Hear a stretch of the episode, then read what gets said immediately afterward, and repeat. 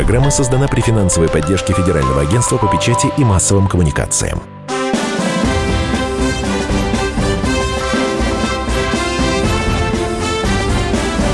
Предыстория.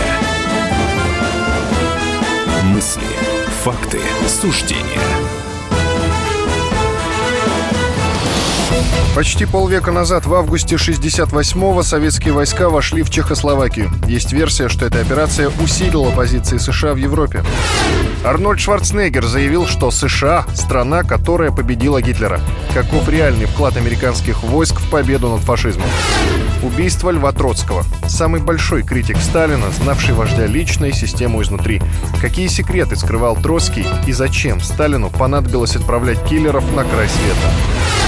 Дэн Сяопин – человек, который разработал принцип социализма с китайской спецификой и сделал страну частью мирового рынка. Что Сяопин перенял у Советского Союза и почему ничего не сделал, чтобы наладить отношения с СССР?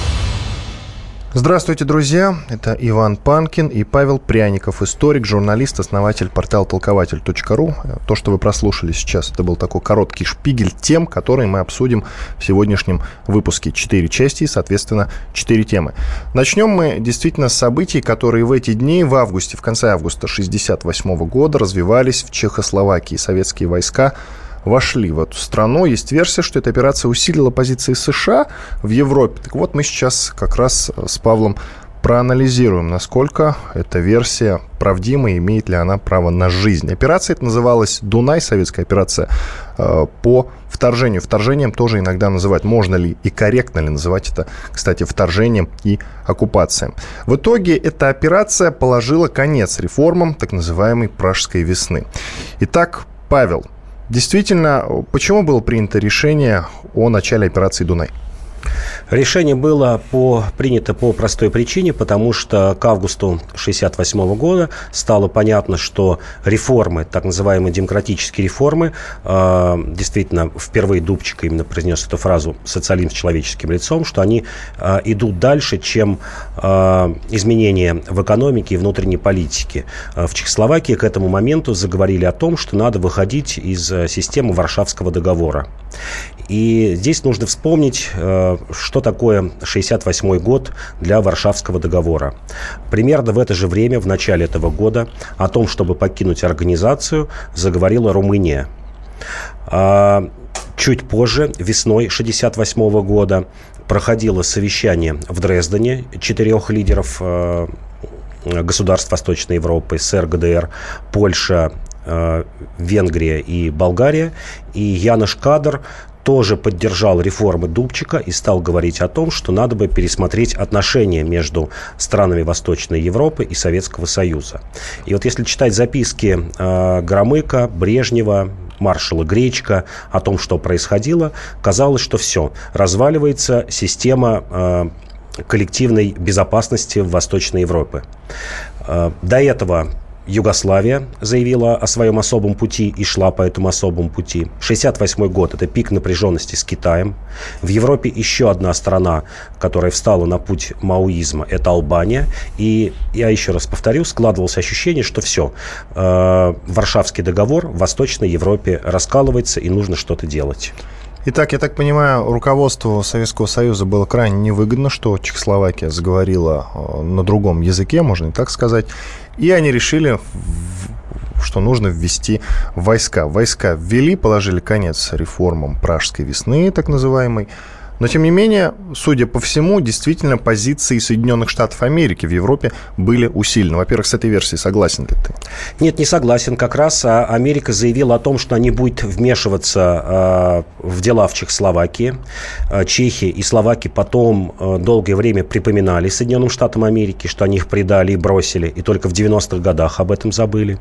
Было несколько разговоров Линдона Джонсона, президента США, и Брежнева о том, что США не будет вмешиваться. И, наконец, 18 августа, когда уже ну, разведданные американские показали, что через два дня начнется вторжение советских войск, Линдон Джонсон снова имел разговор с Брежневым и в очередной раз заверил, что США, ну, в прямыми словами, дает карт-бланш на это вторжение, что они привержены э, Ялтинскому миру, то есть разделу Европы по тем принципам, которые сложились в Ялте 45 год, и не будут никак препятствовать этому вторжению. Более того, когда произошло уже э, произошло вторжение, операции «Дунай», осенью 68 года, э, стратеги НАТО рассматривали эту ситуацию и пришли к выводу, что э, НАТО было не готово к такому развитию событий. И вот окажись чуть настойчивее Советский Союз в то время, ну или вот кому-то в голову пришло, например, двинуть дивизии ФРГ, то НАТО ничего бы не смогло противопоставить. Напомню, что в августе 1968 года входило сначала 300 тысяч войск, а затем и 500 тысяч войск. И НАТО признавало, что им не хватало как минимум 14 дивизий. Вот если бы дальше войска прошли Чехию, э, войска, причем не только Советского Союза, напомню, во вторжении участвовали войска э, Венгрии, Польши, отчасти ГДР, ну, такая техническая помощь, и Болгарии, то есть организации Варшавского договора, то за неделю советские войска бы дошли до Бона. То есть для НАТО и для лидеров западных стран это явилось неожиданностью, в общем, операции «Дунай», что она будет проходить в таком состоянии. Даже когда вот последний раз Джонсон 18 августа говорил с Брежневым, американская разведка докладывала, что будет всего лишь высажен десант э, в Праге советский десант на уровне одного-двух полков, и там какие-то сборные части немножко из Польши, Венгрии, ну, максимум это ограничится одной дивизией, то есть ну, там 20-30 тысяч войск. Никто не, не предполагал из натовских стратегов, что страны э, Варшавского договора смогут прям в считанные дни провести такую операцию массированную. Так Советский Союз выиграл или проиграл отводу войск? Советский Союз э, э, я вот так сказал, тактически выиграл. Он смог сохранить единство, единство Варшавского договора, но стратегически проиграл в Восточной Европе. А, Чехословакия до 1968 года она была, в общем-то, таким довольно-таки верным союзником Советского Союза. И здесь даже вот можно посмотреть на личность Дубчика, который проводил все эти реформы. Это был, по сути, свой советский человек. А, он родился в 21 году, но в 25 году его родители, словацкие коммунисты, приехали в Советский Союз. А, он вот, получается, с 4 лет и до 1938 года, до 17 лет воспитывался в Советском Союзе, жил в городах Фрунзе и Горький, прекрасно знал русский язык. А, во время время э, э, Второй мировой войны был в антифашистском сопротивлении, причем активным бойцом был в Словакии, получил два ранения. Затем три года э, учебы в высшей партийной школе в Москве. И доходил до того, что вот Брежнев его называл Александр Степанович. Просто вот обращался к нему, он прекрасно говорил на русском языке, и Брежнев не подозревал, что вот что-то такое произойдет с Дубчиком. Здесь просто нужно кратко напомнить суть реформ что такое социализм с человеческим лицом? Это чуть больше частной собственности, это ограниченная многопартийность. Э, коммунистическая партия все равно оставалась бы лидером, имела бы большинство в парламенте, но появилось бы несколько таких небольших партий. Кстати, примерно как в ГДР. В ГДР действовало, кроме правящей партии, еще три вот таких небольших партий. Ну, то есть это такие мелкие, мелкие реформы. Другое дело, как я уже говорил, что вот, э, к лету 68 года ситуация вышла из-под контроля. Дубчик оказался, ну, слабоватым лидером, а, не смог сдержать э, значительную часть, ну, как тогда говорили, правых а, в Чехословакии. А, более того, в Чехословакии заговорили о том, что страну нужно делить на три части, что будет не единой Чехословакия, а будет Богемия, Моравия и Словакия. Ну и вот чуть позже, в 92 году, произошло действительно разделение на Чехию и Словакию. И есть даже одна из версий, ее вот много раз озвучивал э, работник международного отдела ЦК КПСС Фалин, что 16 августа Дубчик сам позвонил Брежневу и заговорил о том, что нужно вводить войска что вот была такая версия, что за пять дней до вторжения Дубчик понял, что ситуация вышла из-под контроля и сам попросил Советский Союз ввести войска. Меньше минуты до, до конца первой части нашей программы. Скажи, ну, в Москве ведь знали о том, какие настроения царят в Чехословакии, и не обращать на это внимания тоже не могли. То есть вот войск получается абсолютно логичным действием, да, но если бы проигнорировали, как бы развивались события? 30 секунд. Если бы проигнорировали, я думаю, что в течение года-двух Чехословакия вышла бы из Варшавского договора, э, вошла бы в состав неприсоединившихся государств, в которые, например, были скандинавские страны, Югославия. И, в общем, я думаю, что за Чехословакией могла бы последовать следующая Венгрия как минимум. Понятно. Иван Панкин и Павел Пряников, историк, журналист, основатель портала толкователь.ру, студии радио «Комсомольская правда». Основайте, оставайтесь с нами. Через две минуты мы продолжим.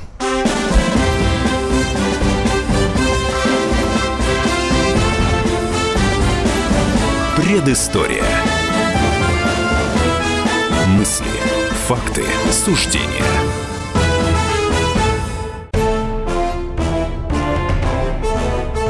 Товарищи солдаты и офицеры российской армии. Полковник Баронец разрешает обратиться. Звоните и задавайте накопившиеся вопросы. Угроза НАТО, жилье для военнослужащих и перевооружение России. Обо всем этом Виктор Баранец знает лучше других. Программу «Военный ревю» слушайте по будням с 5 вечера по московскому времени.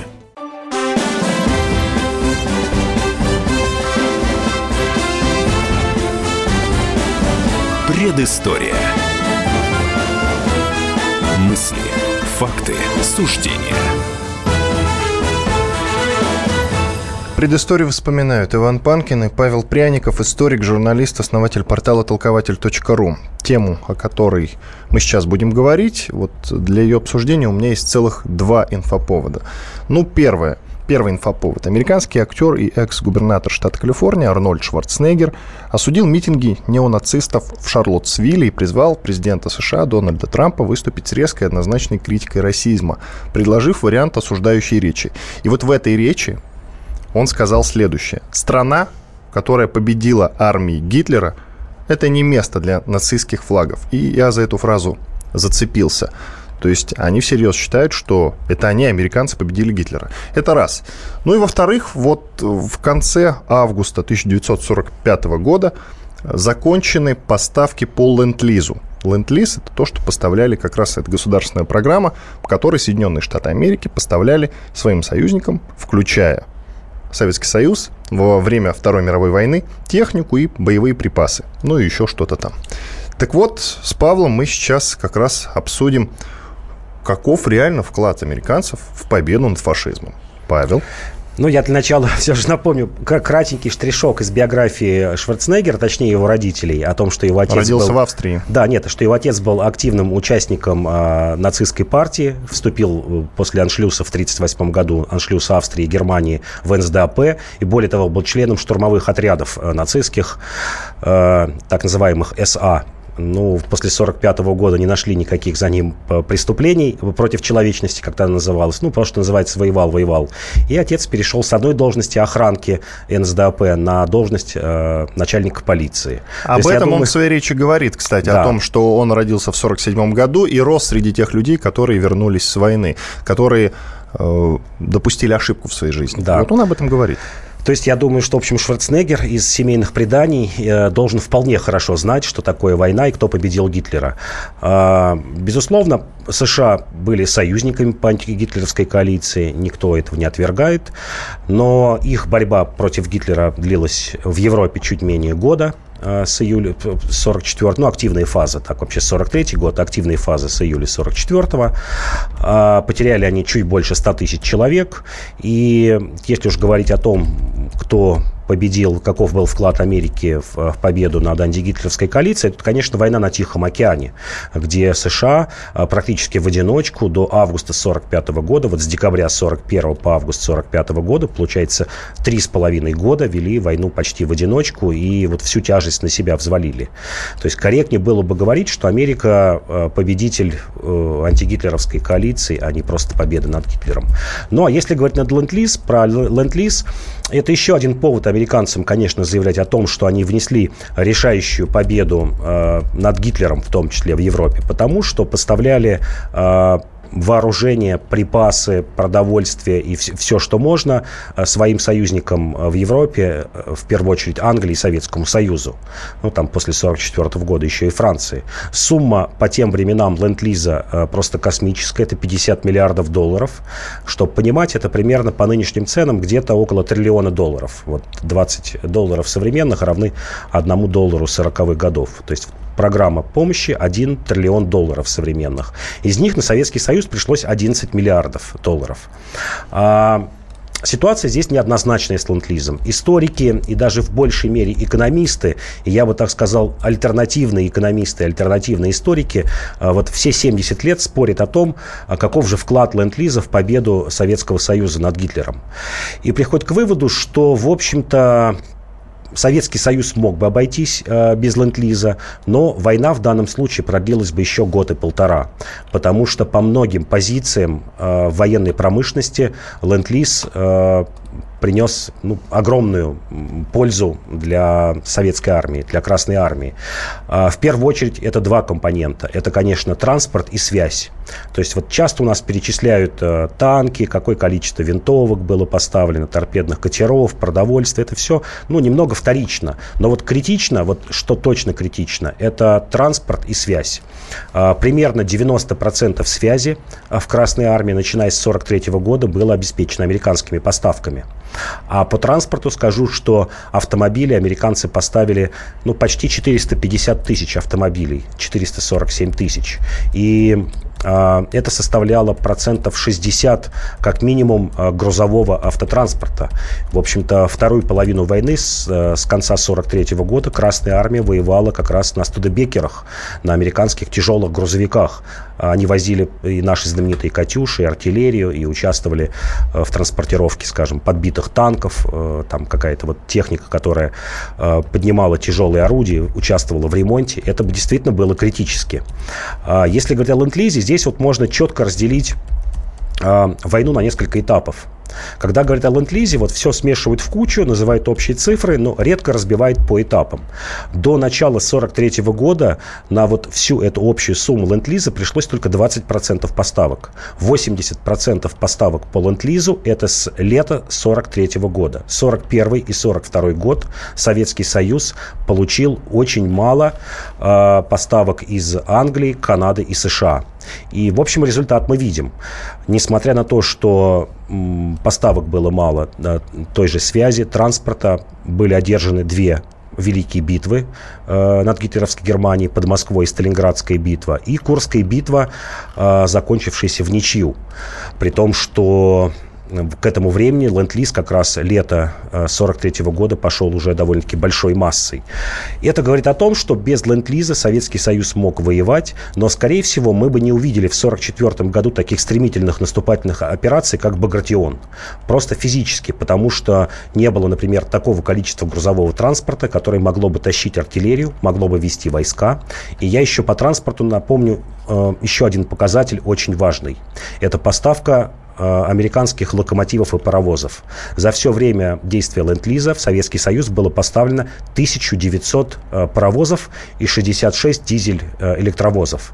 Для сравнения, производство внутри Советского Союза за этот срок составило всего лишь 92 паровоза. Вот вдумайтесь, 2000 и 92 паровоза. Кроме того, американцы поставили чуть больше 11 тысяч вагонов.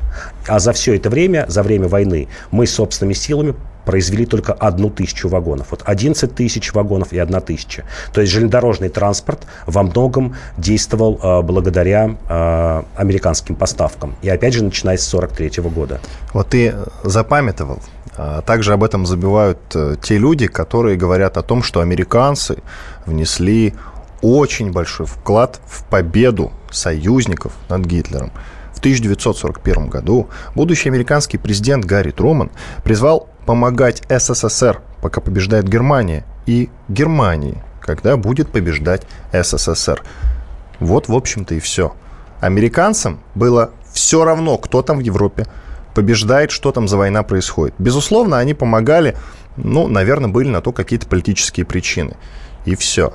Были причины все испортили, да, наверное. А, все испортили японцы, которые зачем-то напали на Перл-Харбор. Мы с тобой, кстати, в одном из да. выпусков об этом говорили. А теперь скажи, пожалуйста, вот реально, если говорить о военных операциях, какую операцию, проведенную американскими войсками, можно реально выделить, которая изменила ход войны? Ну, я думаю, все же это, конечно, высадка в Нормандии. И высадка, все? Высадка, ну, в Европе, да. Высадка в Нормандии, она действительно позволила, ну, вот, на мой взгляд, на год, на полтора э, сократить длительность войны. Если бы этой операции не было, я уверен, что Советский Союз разгромил бы Гитлера, но разгромил бы не в мае 45 года, а где-нибудь в конце 46 или в начале 47 года. Тебе возразят, что американцы взяли на себя японцев. Да, это тоже американцы взяли на себя. Но японцы японцев. сами все испортили, поэтому не надо ставить это в заслугу американцам, пожалуйста. А, я про 41 год другой немножко скажу, что до того, как э, была принята программа Ленд-Лиза, это октябрь-ноябрь 41 года, Э, ленд-лиз в отношении Советского Союза, и пока японцы не напали на Советский Союз, американцы просто впрямую за золото продавали э, вот это вооружение Советскому Союзу. Потому что, например, первый транспорт в Архангельск пришел с, с американской помощью, с американскими танками, артиллерией 31 августа 1941 года, еще до того, как была принята программа ленд-лиза. В ответ Советский Союз поставлял золото, реально в слитках золота, марганцевую руду и хромовую руду. И вот э, один из кораблей был потоплен, который шел с нашим золотом в Северном море. И, если я не ошибаюсь, в 1981 году его подняли, и на нем оказалось 5 тонн золотых слитков, которые шли из Советского Союза в США в обмен на эти вооружения. В общем, если бы японцы не атаковали Перл-Харбор, американцы бы вообще не вступали во Вторую мировую войну. Я да, правильно понимаю? Да, я думаю, да. Или вступили бы в финальном этапе, как в Первой мировой войне, когда они вступили летом 17 года, когда уже все было бы ясно. И немного альтернативной истории. Получается, японцам надо было бы на кого-то нападать 30 секунд. Допустим, они вступили бы в войну в 41 году, атаковали бы, ну, вот европейскую часть развитие событий?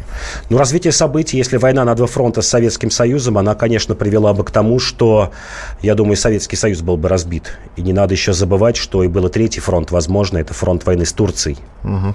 Понятно. Иван Панкин и Павел Пряников, историк, журналист, основатель портала толкователь.ру. Через 4 минуты продолжим.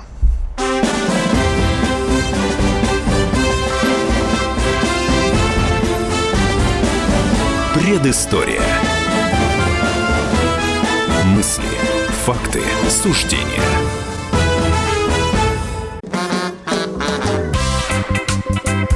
И в России. Мысли нет и денег нет. И за рубежом. Да хоть на Луне. Как же ты не дурачина, братец, если у тебя много сантиков, а ты в тюрьму попал. Деньги правят везде. О них говорили, говорят и будут говорить. По будням с 13 часов 5 минут по московскому времени в программе «Личные деньги» на радио «Комсомольская правда».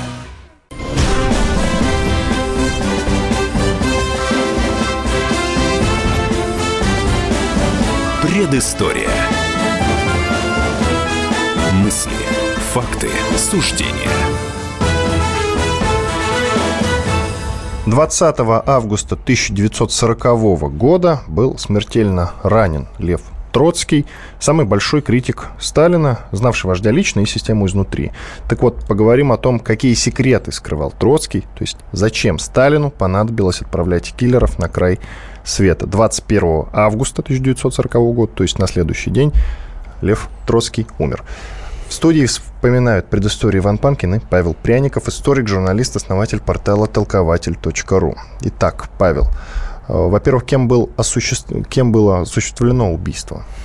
Ну, это агент НКГБ Меркадор, э, который, в общем, э, хотя и скрывал, что по заданию НКВД он убил Льва Троцкого. Но, но сталинскую спец... премию получил. Да, да, угу. спецслужбы и Мексики, и США, и, естественно, и ответственные лица в Советском Союзе все прекрасно понимали, э, кто являлся инициатором убийства Льва Троцкого, что все тропинки вели э, к Сталину потому что э, Троцкий был не просто непримиримым э, соперником Сталина и обличителем Сталина, это был и потенциальный лидер обновленного Советского Союза. Вот об этом часто упоминают, э, забывают говорить, э, сказать о том, что э, в 39-40-х годах Троцкий рассматривался как э, потенциальный лидер новой советской России и немцами, и союзом, англо-французским союзом.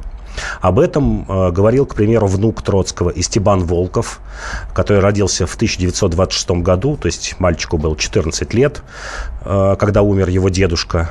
Э, во многих интервью Волков об этом говорил. Об этом есть архивные исследования, в частности, финской разведки. Э, финские исследователи выкладывали эти донесения. Эти донесения э, финской разведки поступали через НКВД Берии в 1940 году Сталина о том, что Троцкий готов возглавить, если будет какой-то вот поход на Советский Союз, Троцкий готов э, возглавить э, советское государство. Говорилось о том, что в Советском Союзе, несмотря на чистки 1937-1938 годов, осталось довольно-таки много троцкистов и вообще оппозиционных партийных деятелей, что Троцкому легко удастся сформировать новое правительство. А, говорилось о том, что вот такой расплатой либо с немцами, либо с англо-французскими войсками станет независимая Украина. Вот Украина, видите, почти в любом крупном конфликте фигурирует как такая разменная монета между большими государствами. И вот Троцкий якобы был согласен. Наверняка есть еще какие-то донесения э, спецслужб на этот счет, но вот я говорю о том, о, об этих двух направлениях, которые, в общем-то, известны профессиональным историкам, э, не часто попадают в популярную печать, но, тем не менее, в общем, это является правдой. Уточню только, что Рамон Меркадор получил за убийство Льва Троцкого не сталинскую премию, а э, звание Героя Советского Союза. Испанец. Любопытный момент. Итак, э, а действительно ведь, э, зачем Сталин отправил киллеров на другой край света? На самом деле, насколько я знаю, Троцкий уже к сороковому году ничего из себя не представлял. Он уже был достаточно пожилым человеком, и реальных планов по так называемому захвату Советского Союза уже не вынашивал. Он не вынашивал, но его могли использовать это раз. Как я уже говорил, э, либо немцы, либо англо-французский союз. В 1940 году еще непонятно, кто Но он как личность был абсолютно союз. дискредитирован в Советском ну, Союзе. Я, ну, как в Советском Союзе, да, но здесь не надо забывать еще четвертый интернационал, созданный э, Троцким. Это альтернативное коммунистическое течение. А, которая, как считалось, ну, представляла угрозу. В 1940 году представляла. Если бы не было Великой Отечественной войны, а, из которой СССР вышел, ну, таким, я бы сказал, образцом, примером для других зарубежных компартий, то, в общем, неизвестно, как все сложилось бы, потому что значительная часть коммунистов Латинской Америки, в США, а, во Франции, в Испании и во многих других странах, даже, как ни странно, была очень сильная троцкистская ячейка, например, во Вьетнаме. И Хашимину пришлось уже в 50-е годы вычищать ее. Шри-Ланка, то есть страны третьего мира, троцкистское влияние было сильное. И еще раз повторю, если бы не произошла а, Вторая мировая война, возможно, Четвертый интернационал являлся бы, ну, таким конкурентом довольно-таки серьезному Коминтерну и международному коммунистическому движению, возглавляемому Советским Союзом. В этом был страх. Страх был у Сталина перед тем, что действительно а, остатки троцкистов остались в Советском Союзе. Это был вот самый страшный сон а, и самые страшные обвинения, пожалуй. Вот до 1937 года самое страшное обвинение – польский шпион, а после 1937 года – троцкист. И практически и то, и другое значило вынесение смертного приговора. И очень многие а, люди, побывавшие в ГУЛАГе, ну, в частности, вот Варлам Шаламов рассказывал, что когда началась Великая Отечественная война, осень 1941 э, года, то в лагерях расстреляли э, остатки троцкистов, э, ну, практически единственных, единственная категория заключенных, которая безоговорочно, несмотря на то, что у людей были сроки, не был предусмотрен смертный приговор, осенью 1941 года были расстреляны как такая вот потенциальная пятая колонна. Поэтому здесь не надо тоже, конечно, уменьшать вот этот в чем-то рациональный, а в чем-то иррациональный страх э, Сталина и перед Троцким, и перед его сторонниками. Нам пишут в WhatsApp и Viber 8 967 200 ровно 9702. Вот зачитаю одно из сообщений. Интересный факт. Когда я училась в английской спецшколе, к нам в гости приезжала делегация школьников из Лондона, дети высокопоставленных чиновников. Они были удивлены, увидев мавзолей Ленина. Спрашивали, почему у нас мавзолей Ленина, а не Троцкого. Ну, а, действительно, а, Троцкий, в отличие от Сталина и даже в отличие от Ленина, для многих пассионарных левых на Западе, ну, выступал главным героем. Потому что Ленин, ну, это идеолог, это теоретик. А Сталин – это скорее такой функционер, бюрократ, аппаратчик, а Троцкий – это, это создатель Красной Армии, это человек, э, несколько лет проведший в боях, метавшийся на своем бронепоезде, знаменитом из одного конца страны в другой. Это человек скорый на расправу, э, человек, ну, в общем-то, интеллектуально развитый, скажем так. Э, все те весь тот фронт работ, который ему поручался э, во время революции в 20-е годы, Троцкий блестяще выполнял. Даже когда он уже попал в опалу в середине 20-х годов, и когда его перекинули, что называется, на хозяйство, заниматься индустриализацией планами ГОЛРО, то Троцкий быстро вник э, в, в эти проблемы и даже писал в дневнике, что как замечательно заниматься электростанциями, как за, замечательно заниматься заводами, как это увлекательно. И, в общем, там не так долго он этим занимался, чуть больше года, но, тем не менее, даже здесь был отмечен э, на этом фронте работы. Ну и действительно, это человек, знавший много языков, э, человек интеллектуальный, человек, э, вырвавшийся в 30-е годы за границу, и, в общем, коммунисты могли его видеть воочию. Человек, не предавший идеала революции, как тогда считалось, потому что Троцкий а, аргументированно критиковал э, Сталина. Э, он не критиковал, вот надо заметить, в отличие от многих людей, сбегавших за границу и сейчас убегавших, у, убегающих за границу, он никогда не критиковал страну, государство, всегда любил и с теплотой относился к своей родине, он критиковал Сталина и его систему.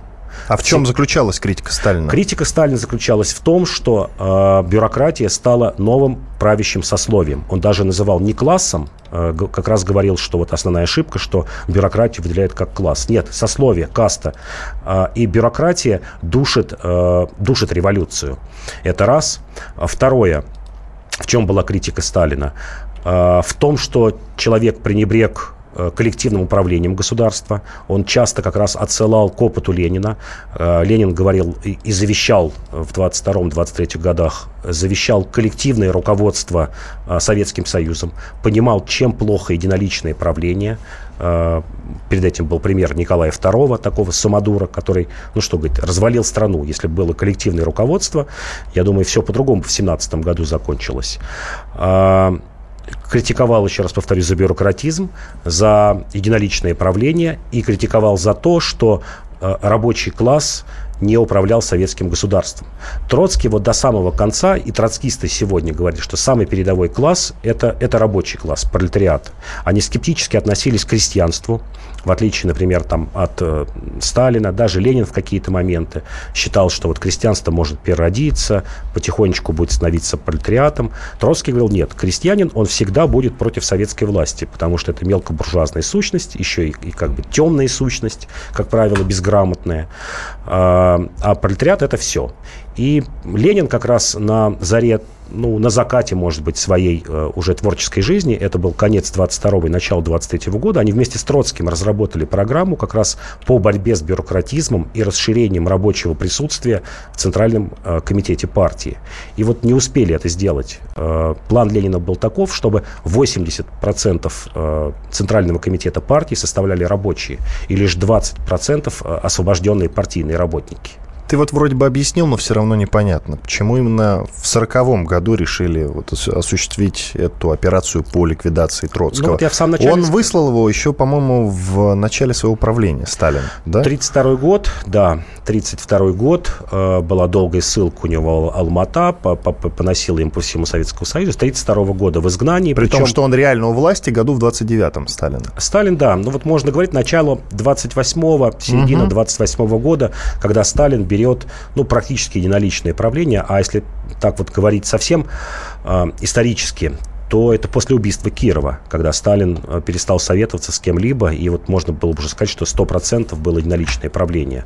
А, ну, Сталин поступил, мне кажется, мужественно и честно. Ему предлагали некоторые горячие головы а, судить Троцкого или там даже расстрелять.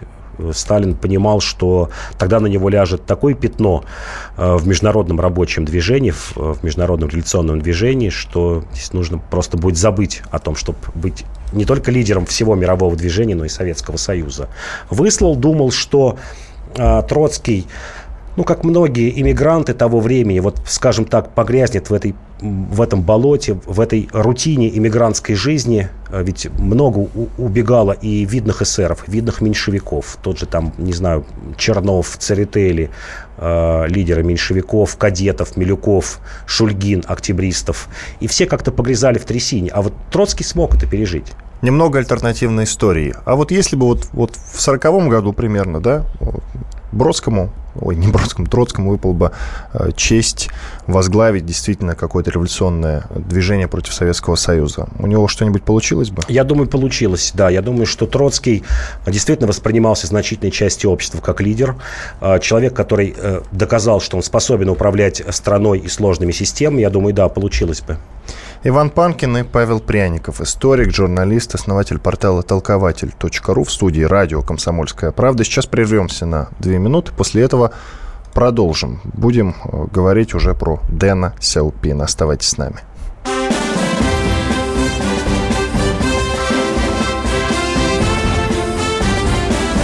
Предыстория. Мысли, факты, суждения – Спокойно, спокойно. Народного адвоката Леонида Альшанского хватит на всех. Юридические консультации в прямом эфире. Слушайте и звоните по субботам с 16 часов по московскому времени.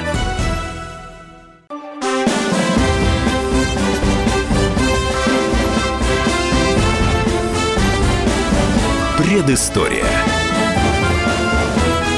Мысли, факты, суждения. Напомню, что предысторию вспоминают Иван Панкин и Павел Пряников, историк, журналист, основатель портала толкователь.ру. Сейчас будем говорить про Дэна Сяопина. Это человек, который разработал принцип социализма с китайской спецификой и сделал страну, Китай, частью мирового рынка. Так вот, что Сяопин перенял у Советского Союза, он некоторое время жил в нашей стране, и почему ничего не сделал, чтобы наладить отношения с СССР, которые, по сути, так и не были восстановлены к 90-м годам с момента, ну, по-моему, 60-х годов, да? Угу. Ну, сразу после смерти Сталина, Хрущев, э, все, что было сделано до этого, развалил. Так вот, Сяопин почему-то выбрал курс на Запад. Итак, Павел, ну, немножко о личности Сяопина. Ну вот, когда мы говорим, что, что он взял от Советского Союза, здесь нужно упомянуть, что э, впервые познакомился с социализмом Дэн Сяопин во Франции. Э, к тому времени, в начале 20-х годов он жил во Франции. Он познакомился через книги Николая Бухарина. Первая книжка о социализме, он потом вспоминал, это были э, записки о хозяйственной деятельности при социализме Николая Бухарина. И 26-й год, когда он из Франции приехал на короткий срок, ну, чуть менее года он учился э, в партийной школе в Москве, он познакомился лично с Бухарином, несколько раз с ним встречался и стал стал еще большим его фанатом. Это вот чтобы понять, что он взял от Советского Союза.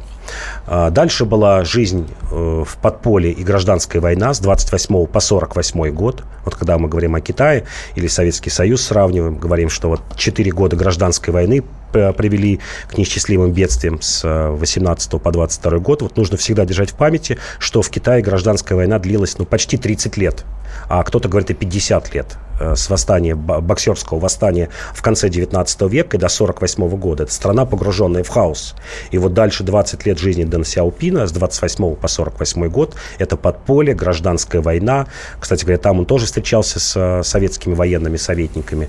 Но, тем не менее, Советский Союз ему, еще раз повторю, запомнился по э, работам и встрече с Николаем Бухариным.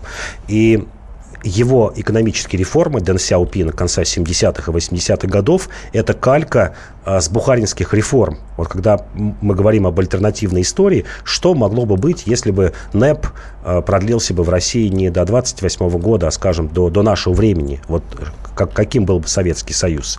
И вот глядя на Китай, мы можем сказать, примерно можем сказать, каким был бы Советский Союз. Потому что процентов на 90, ну, скажем, до начала нулевых годов, вот все реформы 80-х, 90-х годов, процентов на 90 это калька СНЭПа.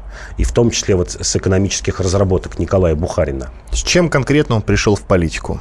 А, Дэн Сяопина после победы Мао Цзэдуна в, э, в войне над Ганминданом, в гражданской войне, был период, э, тяжелый период. период как, какой год? 48 год. Угу. Период был и э, высших партийных постов, он был генсеком партии, и полное падение вниз – это культурная революция, когда хунвейбины э, его загнали, избили и затем его выслали заработать обычным рабочим на автомобильный завод. Сына его избили до состояния инвалидности. Сын Дэн, Ся, Дэн Сяопина сейчас жив и возглавляет Всекитайское объединение инвалидов. Э, между прочим, такое огромное НКО э, в Китае. И Затем было возвращение снова в политику, 74 год, снова опало уже последние годы жизни. Э, домашний арест, он думал, что его вот-вот расстреляют. То есть вот у человека примерно до 76-77 года, а напомню, Дэн Сяопин родился в 1904 году, то есть до возраста 72-73 лет, это вот жизнь, э, похожая на, похожая на качели. Это войны, тюрьмы, э, скитания, унижение, тут же какие-то взлеты вверх. И вот только с 72-73 лет что называется, он вот смог воплотить все эти наработки, которые носил в себе э, все это время. А, в чем заключались его реформы? Ну, первая реформа его была это, я бы так сказал, реформа политического управления и идеологического. Ведь э, именно Дэн Сяопин вывел э, такую формулу э, про Мао Цзэдуна, что на 30% Мао Цзэдун был плохой, а на 70% хороший. И этим как бы прекратил все споры о личности Мао Цзэдуна. Вот сегодня у нас спорят о Сталине бесконечно, 50 лет. Не могут прийти к решению. Хороший, плохой Сталин. Вот Дэн Сяопин просто таким решением волевым э, положил конец этим разговорам. Вот есть что-то плохое, вот об этом говорите, есть что-то хорошее. И одно с другим не смешивайте. А второе, он э, начал реформы сельского хозяйства. Это как раз вот та система НЭПа бухаринская, что мы для начала оставляем промышленность, идеологию, единую правящую партию, единую идеологическую составляющую, все в руках государства и правящей партии, а вот сельское хозяйство пусть будет свободным, как вот был свободный крестьянин при НЭПе в 20-е годы. И только затем мы начинаем мелкие реформы. Причем реформы Дэн Сяопин тоже проводил по интересной схеме. А, это были экспериментальные реформы на каком-то небольшом участке работ. Например, в небольшой провинции или на каком-то одном заводе. Вот они ставили э, реформу, ну, скажем, хозрасчет, как он действует, или привлечение иностранных концессий. Несколько лет смотрели, чем заканчивался эксперимент. Если эксперимент был удачным, его расширяли, э, например, там, с одной провинции до нескольких провинций и с одного предприятия на целую отрасль. Если реформа была неудачная, э, эксперимент, вот они смотрели, то его сворачивали, этот эксперимент. А, это система концессий тоже, что предусматривалось НЭПом. В течение НЭПа нашего 20-е годы были иностранные концессии. Это даже не совместные предприятия, это просто иностранные концерны, которые приходили и жили по каким-то своим законам. И, и сейчас это то же самое происходит в Китае. А, что дальше? Дальше это особые экономические зоны. Это когда эксперимент а, ставился вот уже на большой территории. Эксперимент в любой момент мог бы быть прекращен, но экономические зоны показали, что прекрасно все развивается, все хорошо, и все эти наработки стали распространяться на другую часть э, Китая. И, наконец, это улучшение отношений с Западом. Вот вначале ты правильно сказал, что Дэн Сяопин э, с 70-х годов, вот со смерти Мао, даже еще последние годы жизни Мао, сделал сверхзадачей улучшение отношений с США – Несмотря на то, что он хорошо относился к личностям в Советском Союзе, к тому же Бухарину, Рыкову, а, Плеханову, а Советский Союз он недолюбливал. Он считал, что это империалистическая страна, это страна, которая жаждет э, поглотить Китай, сделать его своим вассалом. И, в общем, до своей смерти в 1997 году он так и не изменил этого мнения В этом Союзе. есть логика, потому что при Сталине был старший брат, это Советский Союз, и младший брат, это Китай. А, тут надо заметить, кстати, что Дэн Сяопин никогда не занимал пост руководителя страны, но был фактическим руководителем Китая примерно с конца 70-х и до начала 90-х годов. А, вот смотри, а все-таки почему он выбрал курс на Запад? Я имею в виду, ну вот э, как произошло его знакомство с Картером, по-моему, да, он начал налаживать связь. Вот почему выбрал курс на Запад? Да, не просто с Картером, а с нашим любимцем, вездесущим Киссинджером, э, таким посланцем, представителем Реал-Политик. Он понимал, что технологии может дать ему Запад, и деньги ему может дать только Запад. А главный Запад, как он считал, может дать защиту от Советского Союза. Вот с этой идеей фикс, что Советский Союз, а дальше уже и Россия, Советского Союза в 91 году не стало. Но вот с этой идеей фикс, что Россия даже уже, вот Россия ослабленная при Ельцине, оторвет Синьцзянь, потребует Китай китайскую э, восточно-железную дорогу, оторвет Маньчжурию, порт Артур. Вот с этими мыслями он так и жил, что как будто Россия мечтает об экспансии, только об отнять китайские территории. Дэн Сяопин, автор фразы, что Мао на 70% хороший, на 30% плохой. А Дэн Сяопин на сколько процентов, по твоему мнению, хороший и плохой? А, ну, я думаю, если говорить о китайцах, вот с китайской точки зрения, процентов на 90 хороший, на 10 плохой. А если говорить о России, э, с точки зрения россиянина, то, наверное, такое, такое же соотношение будет. 30% плохой, 70% хороший. А вот об этих 10% расскажи, пожалуйста, почему плохой? А, плохой – это, конечно, из-за подавления, э, жесточайшего подавления восстания на площади Тяньаньмэнь. Об этом э, помнят, все помнят в Китае, о тысячах жертв, о том, что человек, э, ну, возможно, какую-то пропустил магистральную точку в развитии э, Китая, и история пошла не так. Иван Панкин и Павел Пряников, историк, журналист, основатель портала толкователь.ру. Спасибо, что были с нами. До свидания.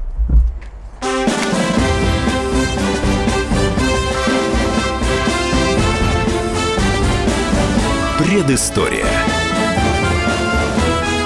Мысли, факты, суждения. Программа создана при финансовой поддержке Федерального агентства по печати и массовым коммуникациям. Мигранты и коренные жители. Исконно русская и пришлая. Культурные конфликты и столкновения менталитетов. Пресловутый НАЦ-вопрос встает между нами все чаще и острее. Ставим его ребром на радио «Комсомольская правда». Программу «Национальный вопрос» слушайте каждую пятницу после 7 вечера по московскому времени.